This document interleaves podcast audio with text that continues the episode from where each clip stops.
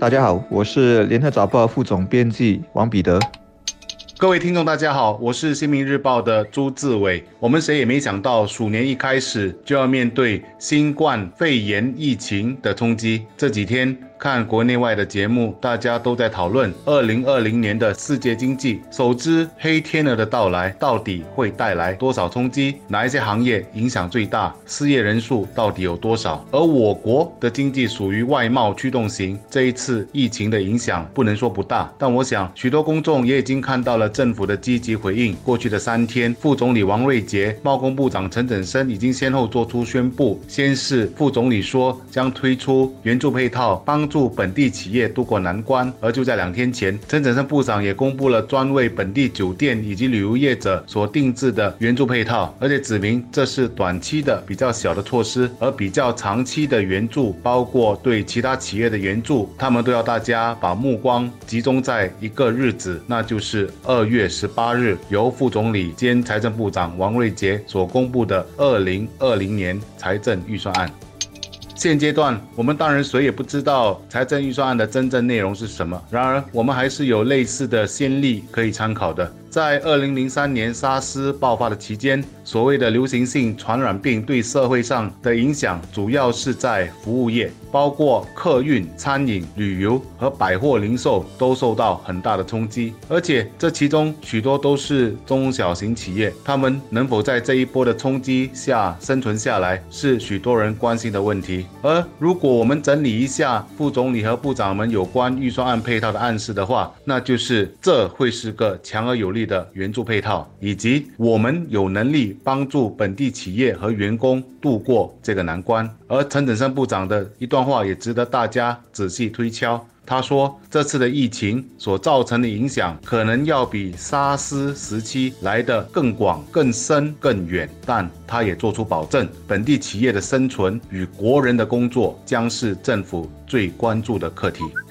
之所以说这次疫情的影响可能比沙斯时期更广、更深、更长，一个原因当然是中国今天的经济体量确实是太大了，而我们跟他们的贸易也增加了好几倍，比起沙斯当年。可以这么说，在经济层面，中国一咳嗽，新加坡肯定是会感冒的。再是其他国家和地区的经济也已经和中国高度结合和互动。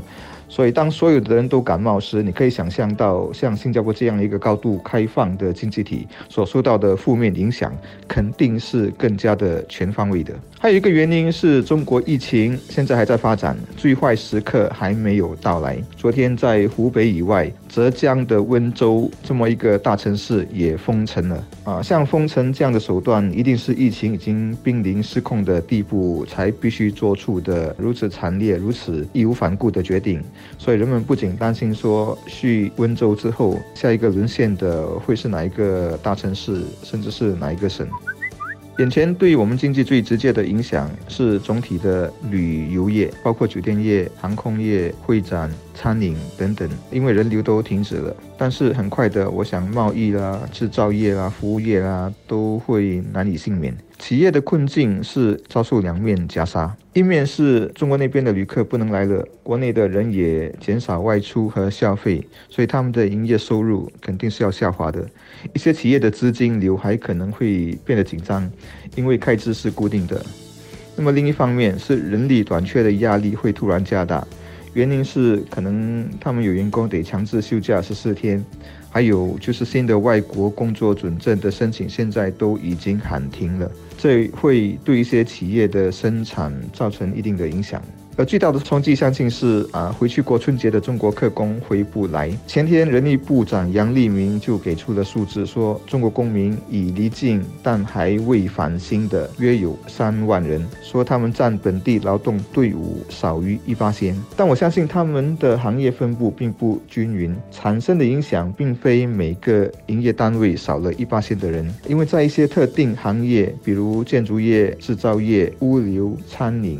以及更广泛的服务领域，他们很可能就是一家公司的三分之一，甚至更多的员工。所以，也许在预算案的纾困配套中，对不同的行业可能会有针对性的对症下药。